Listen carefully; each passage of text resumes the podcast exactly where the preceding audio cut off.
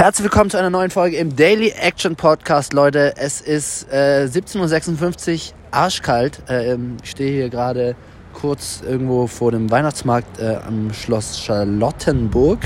Ähm, sorry auch für die Tonaufnahme, ist nur mein Handy reingequatscht. Ich stehe aber nicht allein, sondern ich habe meinen Kumpel Daniel am Start. Es gibt also mal wieder eine, was heißt mal wieder? Es ist, glaube ich, die zweite Folge naja, es ist eigentlich das erste Interview, wenn ich gerade drüber nachdenke. Eine Folge hat mich ja mal Tabea vertreten und Daniel ist ein sehr guter Kumpel von mir. Wir haben uns übers Internet kennengelernt. Klingt mega dubios, aber tatsächlich ähm, ganz harmlos. Wir äh, waren 2021 mal vier, fünf Wochen lang zusammen in Montenegro, haben da gearbeitet. Daniel ist selbstständig, ist, hat verschiedene YouTube-Kanäle, hat einen Work-and-Travel-Podcast, äh, Podcast auch, aber Work-and-Travel-Blog ähm, hilft Coaches dabei, wie man sich mit Videos sozusagen besser präsentiert. Also macht tausend Dinge. Ähm, und ich dachte, komm, wenn wir jetzt schon hier abhängen, dann nehmen wir mal kurz die Folge gemeinsam auf. Und äh, Daniel, worum es heute gehen soll, dass die Leute auch was mitnehmen. Du bist mit Ende 20, wie alt warst du? 28. Äh, sozusagen hast du gesagt, komm, mein Leben hier in Deutschland lasse ich jetzt mal hinter mir.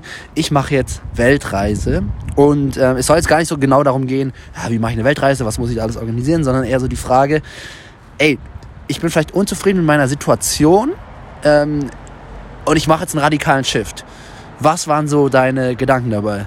Hey Florian, grüß dich und danke, dass ich in deinem Podcast sein darf. Freut mich mega. Also ähm, ich war jetzt die letzten sieben Jahre auf Weltreise und ich habe 2015 Deutschland verlassen bin nach Kanada, habe zwei Jahre in Kanada gelebt. Und du hast mich gerade gefragt, was hat mich dazu gebracht. Also ich hatte das Gefühl, ich bin festgesessen in meinem Leben.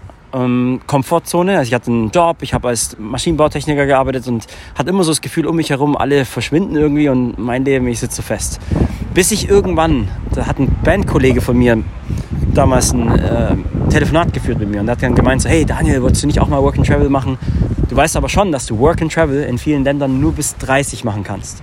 Und da war ich halt kurz vor meinem 28. Geburtstag und ich hatte immer den Traum, dass ich Australien sehen möchte, Neuseeland sehen möchte und Kanada sehen möchte.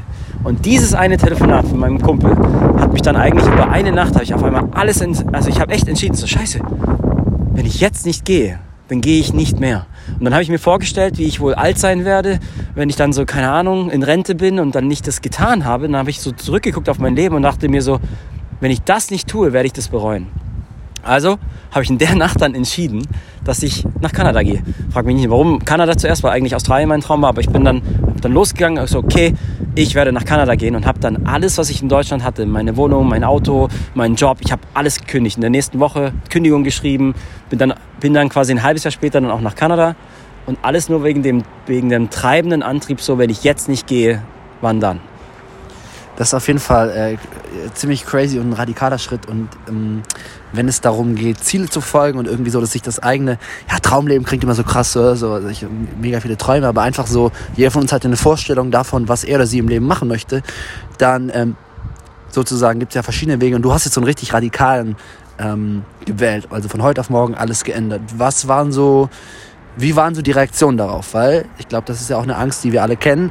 Wenn man sich verändert, irgendwas Neues macht, ähm, dann denkt man immer, oh Gott, was denken die anderen drüber? Wie war das so bei dir? Ich muss ganz ehrlich sein, am Anfang hatte ich mega Angst. Aber das war eher noch bevor ich die Entscheidung gemacht habe. Das war so eher so die Jahre davor. Ich wusste so, ich will das mal machen und ist in Vergessenheit geraten. Dann habe ich, wie gesagt, auch Maschinenbautechniker in Teilzeit gemacht, habe Musik angefangen, tanzen und so weiter. Ich habe so viele, wie die meisten sagen, Verpflichtungen mir angehäuft und meine Freunde und da ein Verein und so. Aber dann, ganz ehrlich, in der Nacht, wo ich mich entschieden habe, das zu machen, und dann, wo ich die Kündigung geschrieben habe, weil davor hat man ja Angst. Mhm. Ich hatte keine Angst mehr. Das war einer der Momente in meinem Leben, wo ich wusste, das ist der richtige Schritt. Das, ich kann das gar nicht beschreiben. Das war so ein, wo ich wusste, ey, fuck you, ich werde gehen. Ihr könnt gar nichts daran ändern. Weil ich, da muss man dazu sagen, ich war zehn Jahre in derselben Firma. Ich habe mich auch nicht getraut, obwohl ich einen Maschinenbautechniker gemacht habe, mich neu umzuorientieren. Auch da war ich in meiner Komfortzone. Das heißt, für mich war dieses zu gehen und zu reisen, wie quasi mich zu befreien. Und das war ein unglaublich schönes Gefühl.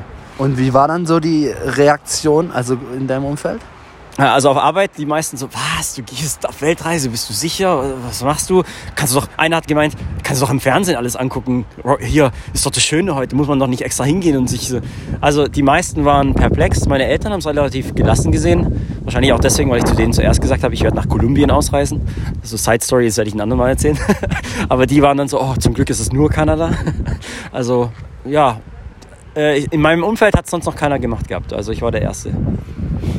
Yes. Ähm, was ich da spannend finde, äh, du hast gerade gesagt, so ein paar Kollegen haben irgendwie crazy reagiert und so, ah, was machst du, machst du? Deine Eltern waren entspannt.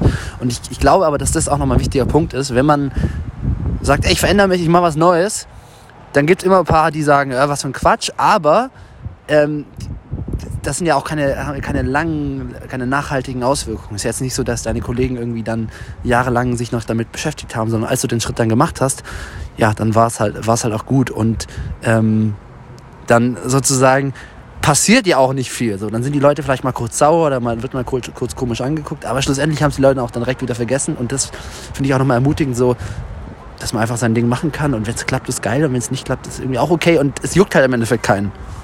Ja, was halt voll noch interessant war, meine Freunde, also Arbeitskollegen waren mir egal in dem Moment, aber meine Freunde haben gemeint, irgendwann auch Jahre später, Daniel, du hast halt einfach die Eier.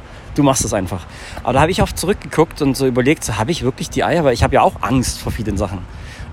Ich habe dann festgestellt, das ist nicht, dass ich Angst habe, sondern der, der, der andere Zustand, nicht zu gehen nicht meinen Traum zu leben, nicht das zu tun, was ich gerne machen möchte, das war viel schmerzhafter. Mhm. Dazu zurückzugucken und zu sagen, hey, bist du, bist du ein Loser? Machst du dein Ding nicht? Das war für mich Schmerz. Und da habe ich dann gesagt, so, nö, dann mache ich es lieber. Also war das für mich nie Risiko, sondern es war notwendig, um nachher nicht dazustehen, es nicht zu tun, was ich eigentlich tun will. Ja, ja sehr spannend. Kann ich in, in dem Sinne auch nur bestätigen, dass ähm, ja, die blödesten Momente sind ja eigentlich immer die, wenn man halt ja wirklich zögert oder wenn man einfach im Kopf ist und zu lange drüber nachdenkt. Aber wenn man dann mal springt, was auch immer genau dieser Sprung sein, sein soll, berufliche Veränderung, private Veränderung, wenn man dann in der Action ist, dann ist es eigentlich meistens, ähm, ja, dann ist es nicht so schlimm. Ich habe das, glaube ich, auch schon mal erzählt. Ich hatte auch mal so bei so einer Challenge mitgemacht. Da musste man am, am helllichten Tag in der U-Bahn singen. Oh, total schrecklich, ja. Ich bin da reingekommen und ich, ich sollte Robbie Williams singen. Oder habe ich mir, glaube ich, selbst ausgesucht. Und ich hatte so wirklich Angst. Und in dem Moment, wo ich so den ersten Ton gesungen habe, habe ich so gecheckt, ey, äh, oder war die Angst einfach weg, weil ich so in der Handlung war und ähm, ja, es halt auch einfach keinen gejuckt hat. Und ich glaube, ja, kann ich nur bestätigen, dass wenn man handelt, wenn man einfach macht und so einfach dem nachgeht, worauf man Bock hat, dann fühlt es sich eigentlich meistens gut an. Yes, ey, wir frieren die Hände ab, wir müssen Schluss machen. Daniel, äh, letztes Wort. Danke, danke schön, dass ich hier im Podcast sein durfte. Finde ich cool. Okay. Daily Action. Wenn jemand äh, Action braucht, dann einfach dir weiter folgen. Finde ich mega. Okay. Genau, von daher, Leute, wir hoffen, es hat euch ein bisschen Motivation gegeben. Im Zweifelsfall einfach machen. Ähm, bis dann, haut rein. Ciao. Ciao.